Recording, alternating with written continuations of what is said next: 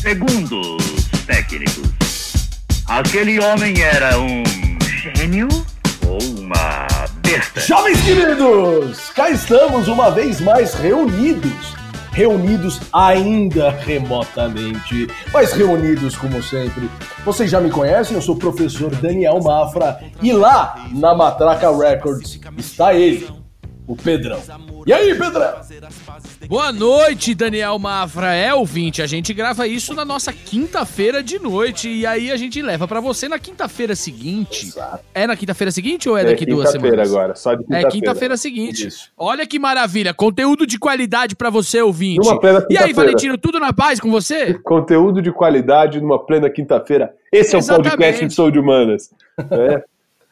É, tudo bom, tudo certinho. Estamos preparados para mais um episódio maravilhoso. Com Maravilha. Os, os, pedidos clamando por Sou de Humanas, estamos cá nós. É, o assédio tá forte. eu saio na rua, todo mundo ouve minha voz. Mas você sabe, eu não contei pra vocês. Eu passei o meu Réveillon num festival de música. Hum. E aí eu tava procurando um amigo que, que estava lá nesse, nesse na, na Bahia, nesse festival. Eu não tinha visto ele até então. E de repente eu estava lá pegando uma cerveja e aí alguém fala, puta, é você, é um cara desconhecido. Eu te reconheci pela sua voz, um amigo desse amigo meu me reconheceu Sério? pela voz do podcast. Uau, identidade sonora. Identidade sonora. Fantástico, né? Fantástico. E aí ele prometeu. Demais. Eu imaginava que você tinha mais cabelo, né? Ele deve ter... aí ninguém precisa saber, Daniel. vamos lá, e vamos para os nossos agradecimentos? Bora. Bora? Bom. Então vamos lá, eu vou começar agradecendo uma vez mais a Karen, né? A Karen já havia, né, junto à Mirna, tinha solicitado né, que a gente fizesse um episódio para tratar de filmes. A gente fez esse episódio que teve uma repercussão muito legal, nosso episódio sobre os filmes de Segunda Guerra. E a Karen adorou. Então, mandar um grande beijo para Karen. Obrigado, Karen. Um beijo. Né? Podia ter um som aqui bem, bem maravilhoso. Então vamos pôr um som de beijo aí. Isso, maravilha. né? É, e eu gostaria de agradecer um grande camarada, parceiro de Giz também, né? com quem eu dividi a sala de aula muitas vezes, né? que é o professor Ari.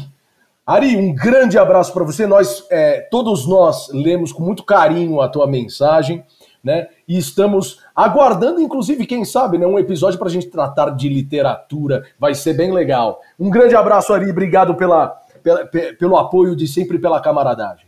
Eu cheguei a trabalhar com a Ari durante um mês, mais ou menos. Verdade, verdade. Uau. Lembro disso. Uau, uau. Eu vou agradecer o Luiz.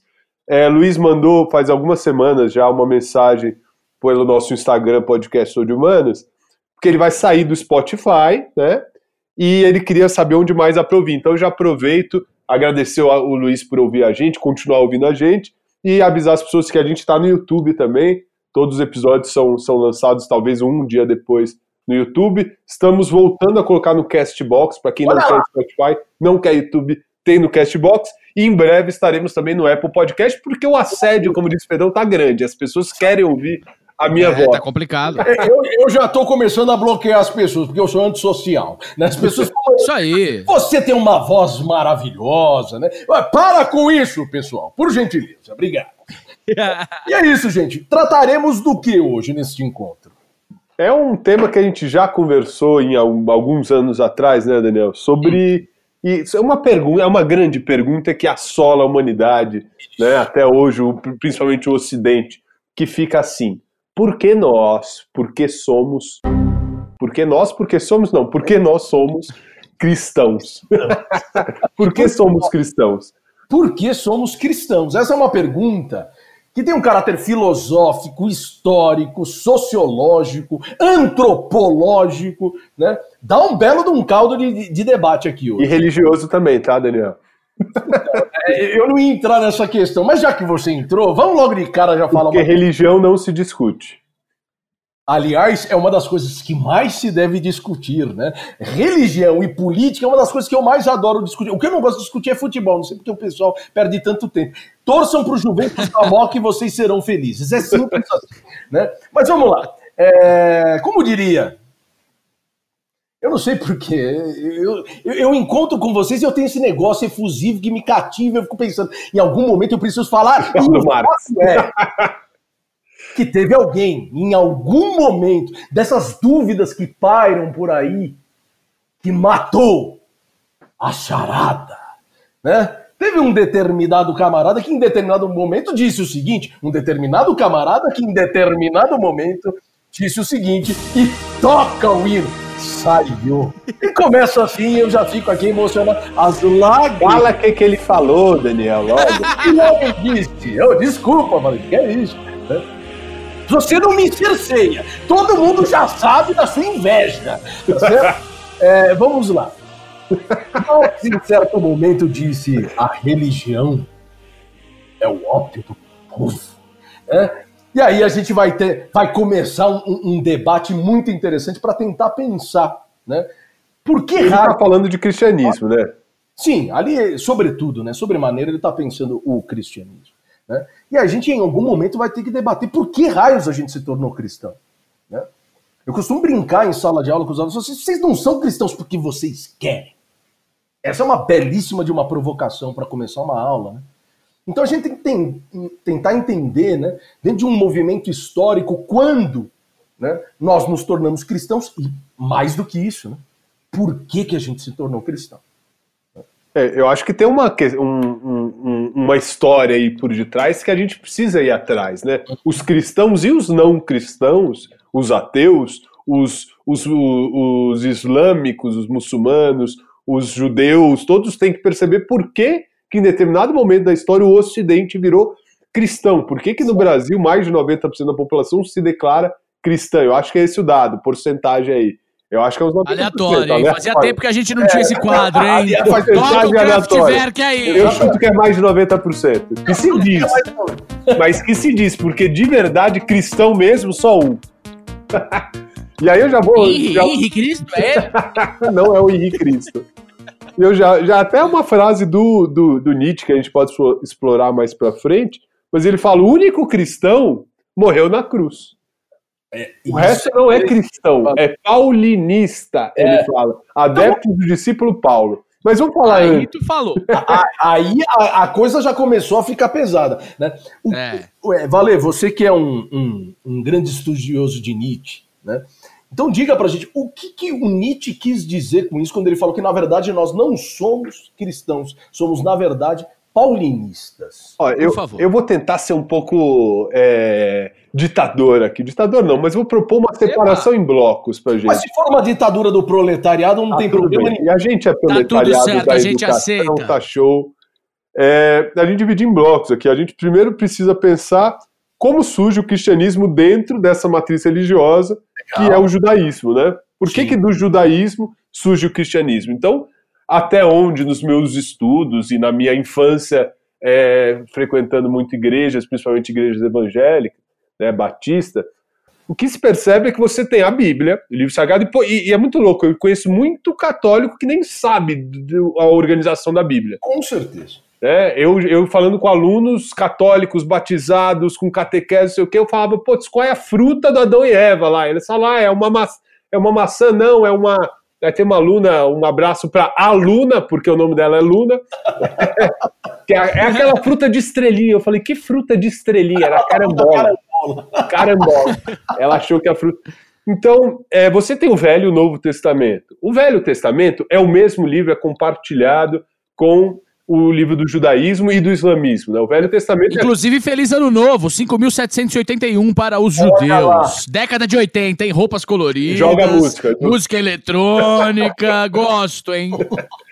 o, o, então você tem é, esse, esse Deus do Velho Testamento, que é um Deus muito próximo ainda daqueles deuses do, do Oriente Médio até então. Um Deus poderoso, guerreiro, bélico, que escolhe um povo então, Deus do Velho Testamento é um é Deus que tem um povo, que é o povo judeu, que é o povo escolhido. E a, toda a narrativa do Velho Testamento é Deus que prometeu uma terra para esse povo, né?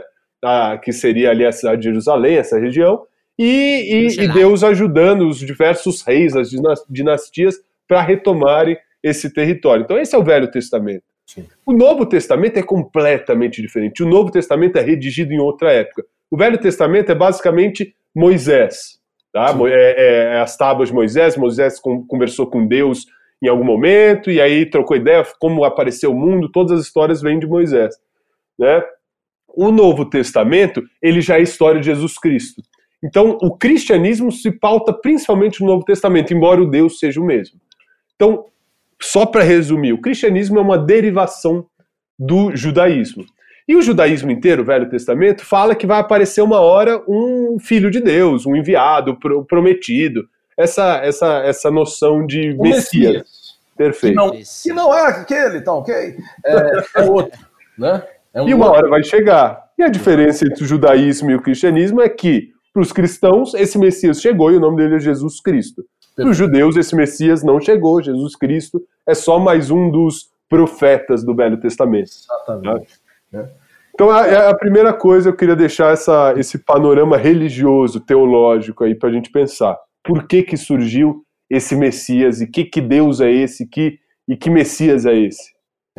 Então, para a gente é, dar continuidade aqui à nossa, à nossa interpretação né, sobre.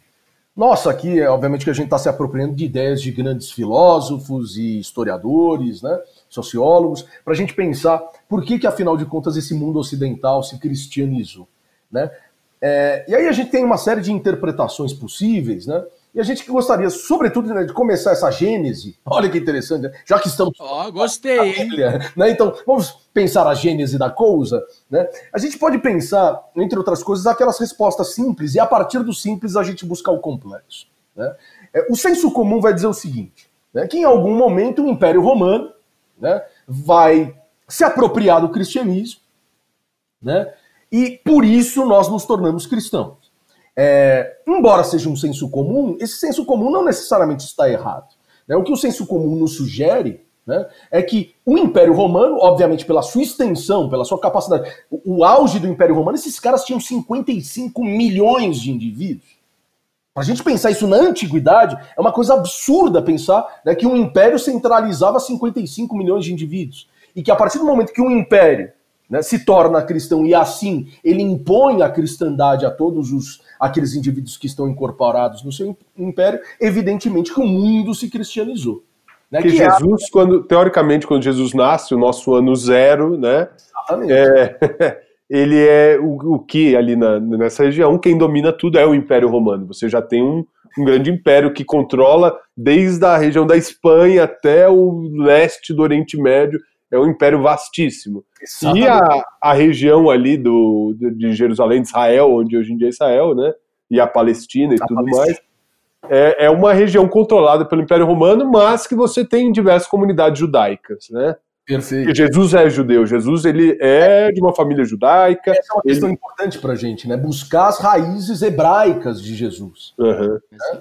É... E esse camarada, eu acho que a grande diferença, né? Eu acho que a grande questão para a gente começar a debater sobre o cristianismo é exa exatamente pensar esse hebreu, né, que era Jesus. Né?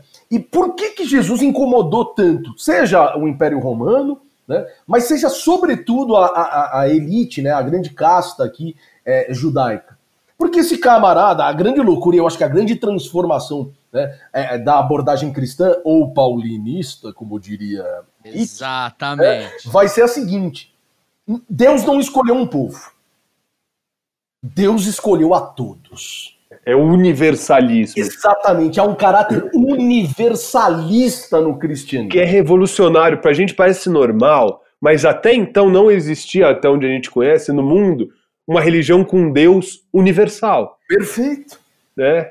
Uma, porque você tinha deuses que são de determinados povos. A, a brincadeira que eu faço, que eu imagino, é, sei lá, um deus brigando com o outro e as duas cidades entram em guerra e falam que deus é mais forte, vamos ver na batalha. Né? Exato. Se a gente pensar os deuses helênicos, os deuses romanos, antes da, da, incorporação do cristianismo, o que a gente pensa são deuses imperfeitos, antropomórficos, né? Que estão lá. Defendem uma cidade, defendem um povo, é, defendem uma pessoa. Se você ler a Ilíada do, do Homero, a Guerra de Troia, são os deuses entrando na guerra porque gostaram de um cara.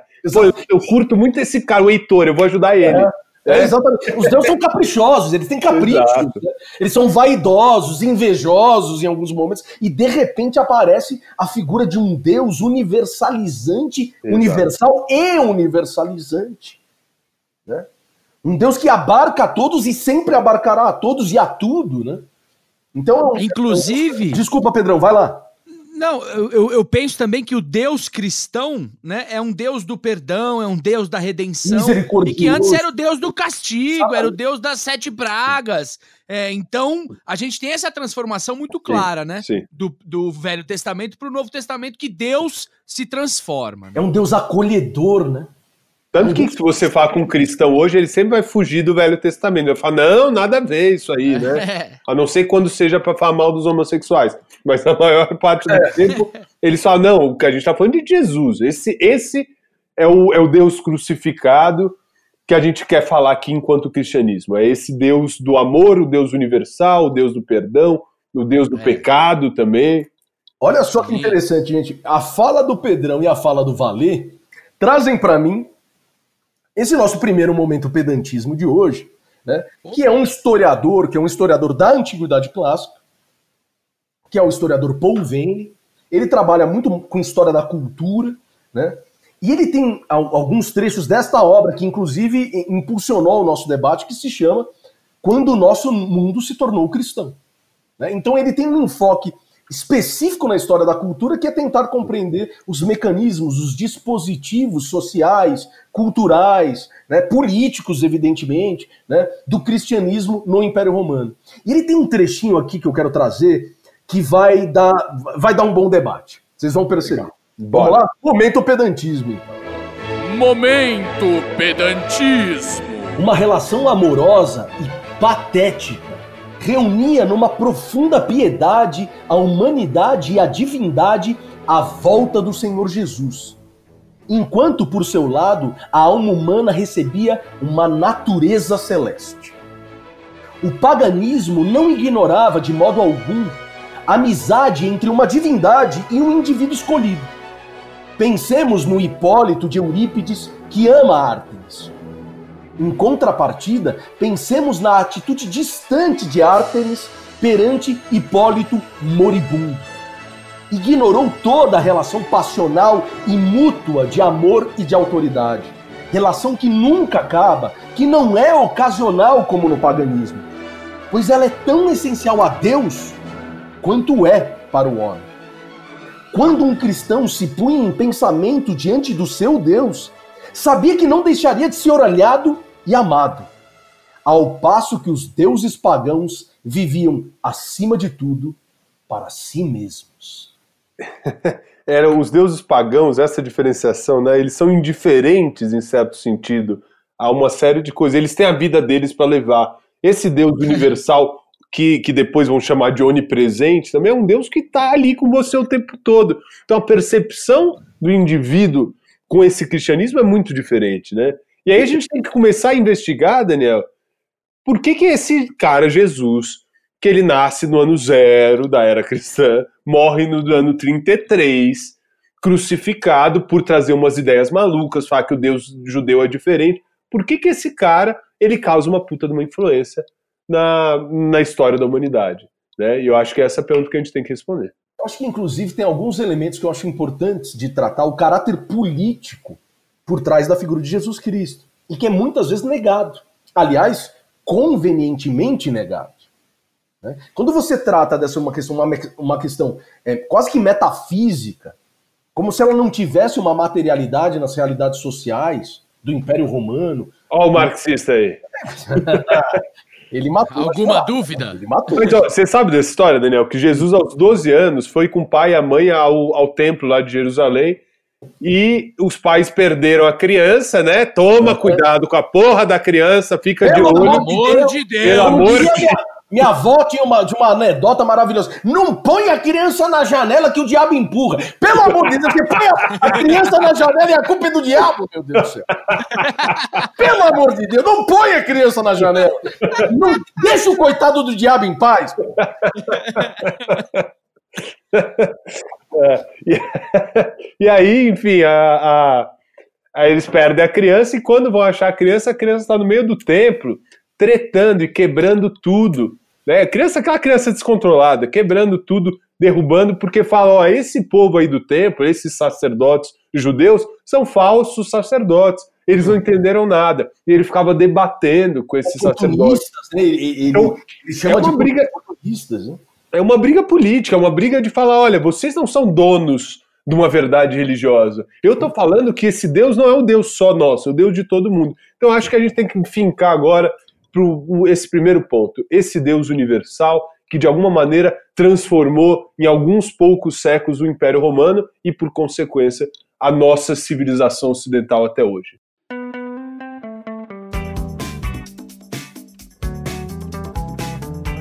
Bom, então a questão, no final das contas, né, que, que a gente tá, quer chegar, é tentar compreender como raios o Império Romano, responsável por mandar Jesus para a cruz, né? E eu até me perguntaria por que que fizeram isso, né? Talvez seja uma questão até para se debater. Lavo as minhas mãos. Por que é Pôncio Pilatos, né? Quando ele. É. Você sabe que essa, essa história é muito curiosa, né? Do por... Pôncio Pilatos estava com o. Ele estava com o c... na mão, né? Pôncio Pilatos estava com o c... na mão. Porque e aí tinha... ele lavou a mão dele, porque senão fica com cheiro de anos, né? Ah, ô Valentino, pelo amor de Deus, pelo amor de cara! Deus. Isso é um programa sério, por favor, né? É, porque tem todo um lado mítico, né? De que se por um acaso acontecesse né, de um governante mandar o Messias para a cruz, né, Deus né, mandaria a sua cólera. Né? É, e de fato, depois de alguns anos né, da crucificação de, de Cristo, tem um terremoto, né? É um negócio muito doido, não sei se vocês sabem disso. Ah, é? É verdade mesmo. Tem um terremoto lá na Palestina. Né? É, meio que para trazer esse ar mítico né, da, da figura de Cristo. Sei. Mas seja como for, né, a questão então é tentar compreender como raios esse império que crucificou Cristo, que é, perseguiu por pelo menos aí dois séculos né, os cristãos, por que, que em algum momento, por que raios esses caras vão lá e incorporam o cristianismo? E a tese comum, quando eu, quando eu falei lá no, no, no começo da nossa prosa, né, o senso comum vai dizer, ah, porque o cristianismo estava crescendo demais, né? Então vem aqui a, a, a, sabedoria popular vai dizer o seguinte: quando você não pode vencer o seu inimigo, uhum. una-se a ele. Uhum. Mas aí é que é bem curioso. O Paul Venner ele traz um dado que é muito importante para a gente debater. Né? O Paul Venner ele vai trazer o seguinte dado: se muito, 10% da população romana havia aderido ao cristianismo. Calma lá. Então vamos parar para pensar. Então quer dizer que 10% da população romana era uma ameaça ao império? Que tipo de ameaça quantitativa é essa? É, então, mas para então, isso, Daniel. O questionamento né, que, que o Paul Vane coloca é um questionamento interessante para a gente poder debater em cima. Né? Para isso a gente tem que entender um pouco como era religiosamente, culturalmente esse, esse Império Romano. Porque a gente está falando do Império Romano da famosos, dos famosos né, construções onde botavam os, os, os cristãos para os leões. Né? Hum. Não tinha isso para divertir a população, jogavam os cristãos aos leões e ficava vendo eles sendo dilacerados. Olha que Calígula, né? Calígula tinha um prazer, né? É, isso é... o Bolsonaro pode falar que é cristofobia, né? isso, pois é, né? Isso é ali a gente poderia verificar. Agora, hoje está um pouco difícil de entender o que esse nome diz. Né? É... Bom, então, como que era configurado filosoficamente, culturalmente esse Império Romano? Porque eu vou trazer um pouco da filosofia, né? Rapidamente. Uhum. A gente está num. A, a, a, filosofia, o pensamento romano, ele é muito inspirado no pensamento grego. Quando os romanos chegam à Grécia, a Grécia depois do, do Alexandre o Grande ainda, né? Depois dos macedônios, você tem toda aquela cultura maravilhosa, interessante, aquela, aquele polo cultural é, que, é a, que são as ilhas gregas. E ao invés de destruir como era normal, né, na, na época, você chega numa cidade, você destrói tudo, os deuses, as estátuas, tudo império, o Império Romano ele se ele fagocitou, ele, como eu posso dizer, ele se adaptou, incorporou, obrigado. Incorporou todas essas tradições.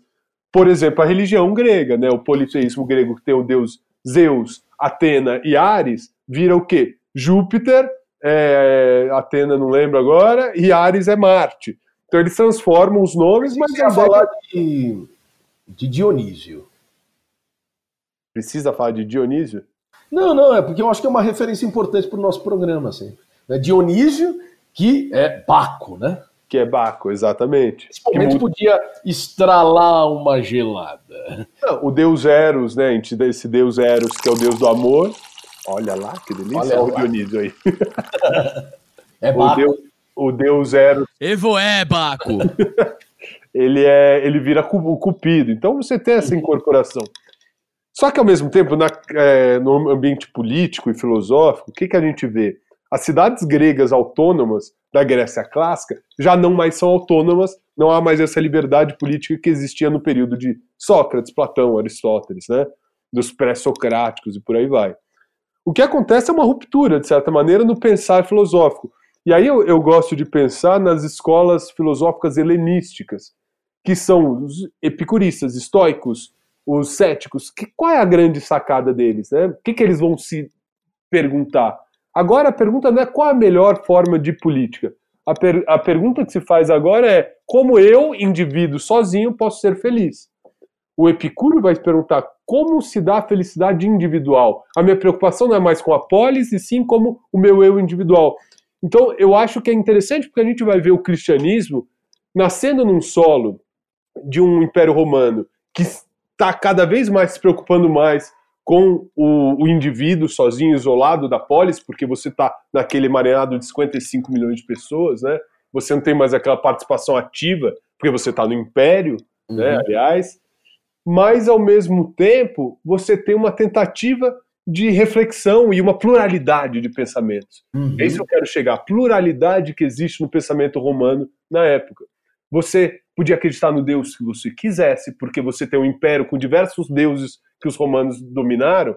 Você pode ser judeu, você pode acreditar em Zeus, em, em Júpiter, em Dionísio, em Baco. Você pode adorar qualquer deus, né? Porque o Império Romano não se preocupa com essa questão. Há uma uhum. certa liberdade religiosa no Império Romano é por isso que a gente fala qual é a religião do Império Romano?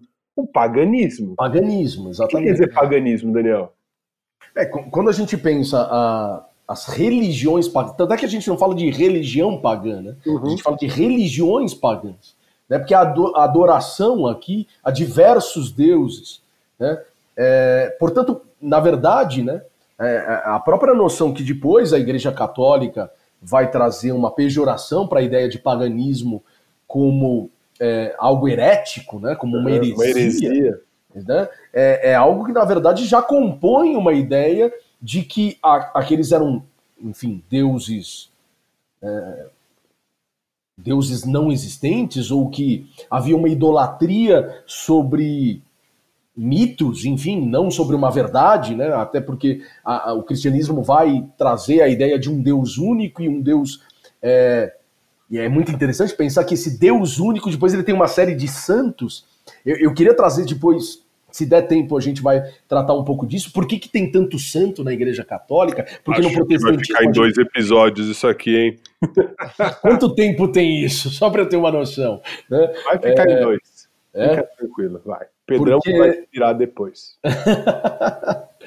é, tem algumas questões, né, Valer, que eu, que eu acho que são muito interessantes e uma delas será, dentro de, do, do bojo do que nós estamos conversando agora, né, que é, segundo a minha provocação que eu fiz, e depois você faz uma explanação muito interessante para a gente começar a pensar é, a maneira como se compõe a pluralidade religiosa do, do Império Romano, é, tem um trechinho de novo, me perdoem, caros ouvintes, de novo eu vou trazer o Paul Vane aqui no momento do pedantismo, mas que ele vai trazer, eu acho que uma boa uma boa reflexão para a gente tentar compreender é, talvez uma sacada muito interessante que o, que o Paul Vane tem sobre essa questão dessa pluralidade de um lado, mas ao mesmo tempo essa subjetividade que o Valentino acabou de falar uhum. para a gente.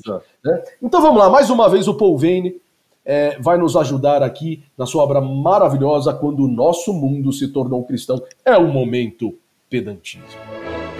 Mo, mo, mo, momento pedantismo. Ao longo destes anos, o cristianismo, encontrando apenas hostilidade ou indiferença na massa da população, adquirira junto da elite o estatuto de uma vanguarda discutida.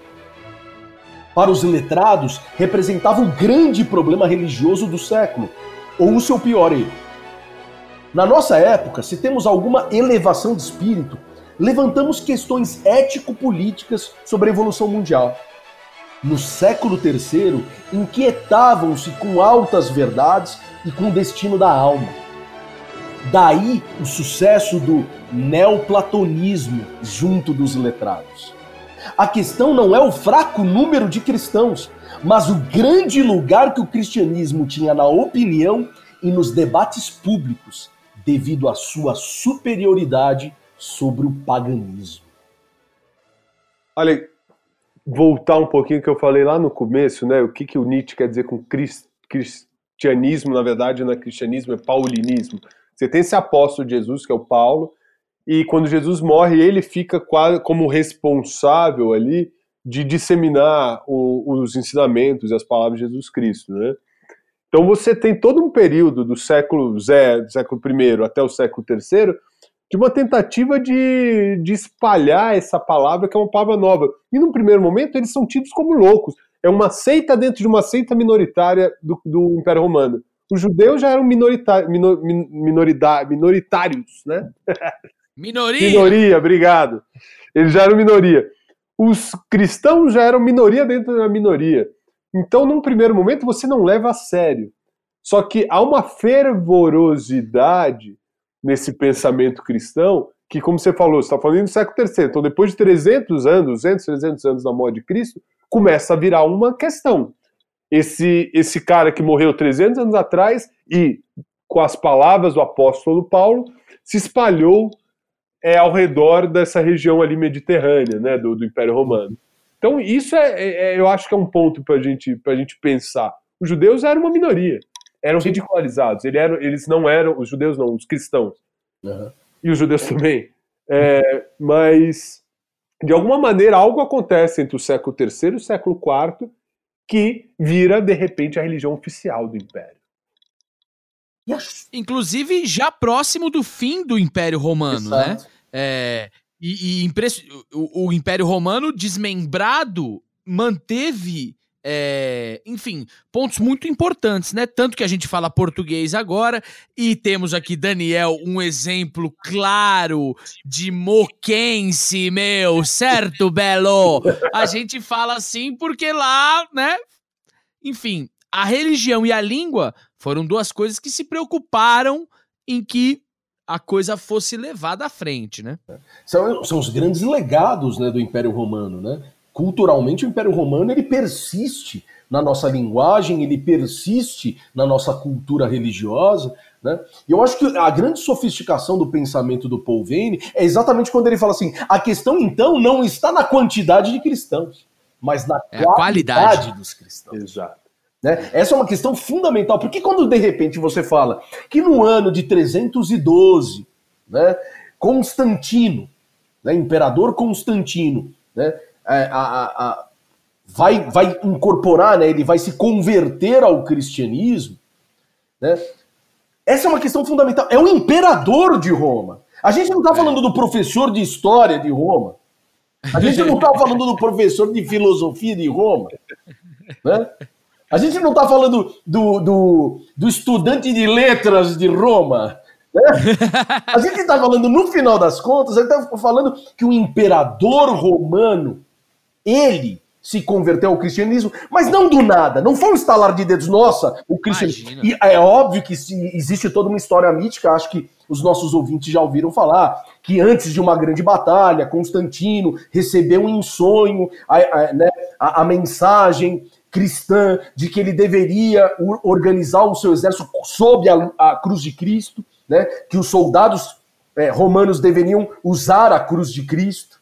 Né? Então, obviamente, o mito ele, ele, ele é utilizado como uma narrativa de autoridade, não é isso, Valê? Uhum. Né? Para você garantir, para você consolidar uma ideia. Mas o que o Polveno está falando é que um século antes já havia na elite romana um debate filosófico sobre Exato. o cristianismo. E, e, a gente vai falar um pouquinho desse neoplatonismo que você citou, mas eu quero agora o meu momento pedantismo para a gente poder entender como Nietzsche, esse pensador anticristão, e de tão anticristão ele está escrevendo um livro chamado O Anticristo. Anticristo. é, ele vai falar do surgimento do cristianismo. E essa citação é, do 22 aforismo do Nietzsche desse livro é ótimo. Então eu vou dizer o meu momento pedantismo aí e fala o seguinte, o Nietzsche. Mo, mo, mo, momento pedantismo.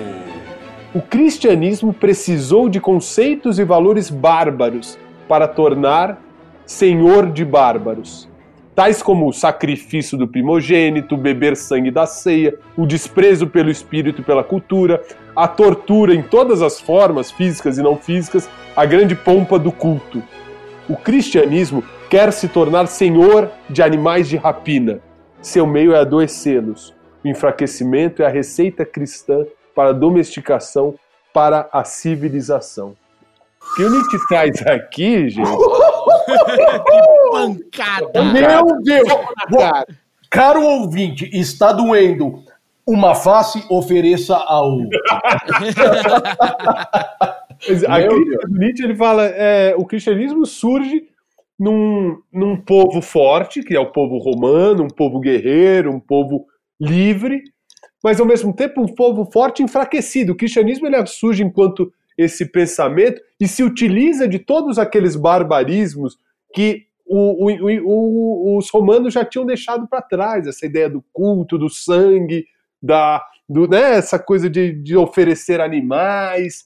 O, cristianismo ele traz essas ideias de volta. Então é um solo. O que eu, você falou com o Paul Vane, eu estou falando com o Nietzsche, é que uhum. existe um solo que talvez por acaso, contingência, era um solo fértil para o nascer de uma religião tão única, tão sugênera.